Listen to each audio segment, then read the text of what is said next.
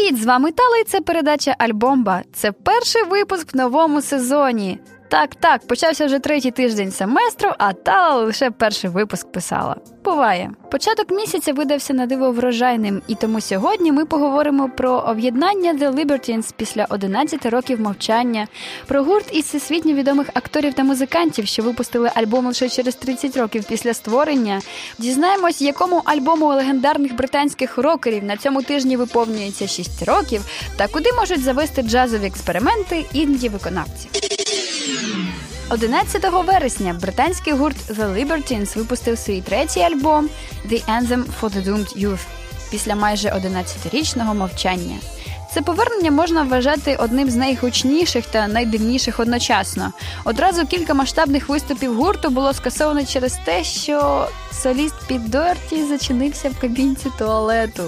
Що стосується власне релізу, то критики його схвалили, але наполегливо стверджують, що бувалої популярності гурту вже й не бачити. Але альбом вийшов і справді класним. Явна неодноманітність звучання не дає слухачеві нудьгувати і нагадує про старих добрих The Libertines.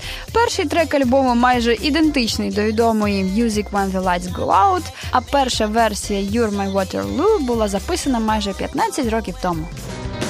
I am no stranger carry them in my soul. They scorch my flesh and leave grey holes in the meaning of my life. But I get by, I get by. Just this crooked little smile. You get by, you get by, you get by.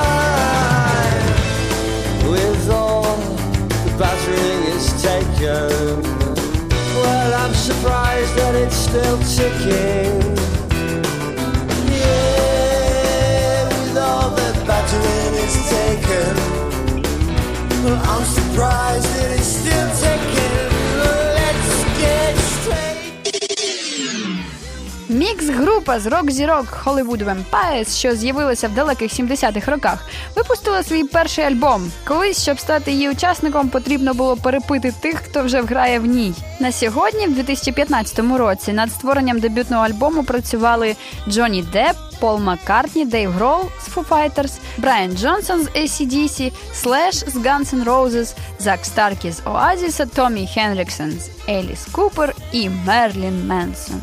В більшості своїй альбом складається з каверів на відомі світові хіти. Реліз відбувся на початку вересня.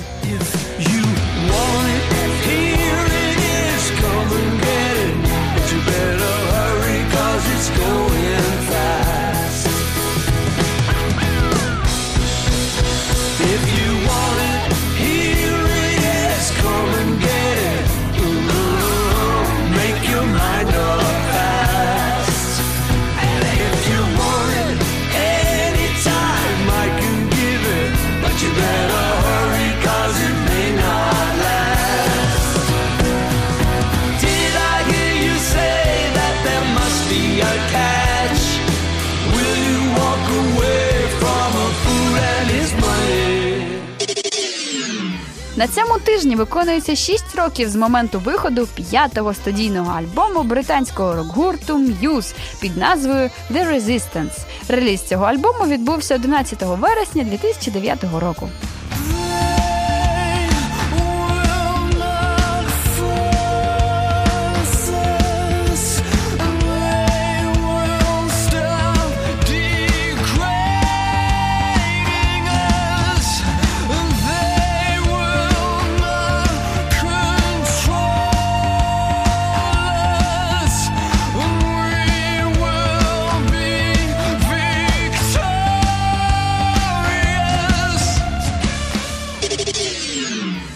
Джаз-роковий квартет із Брістоля під назвою Get the Blessing випустив п'ятий студійний альбом під назвою Astronautilus.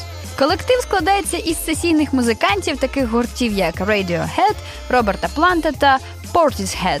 Як завжди, експериментуючи з джазовим звучанням, хлопці цього разу вирішили відправити слухачів глибини глибини підводного космосу. Реліз відбувся 11 вересня.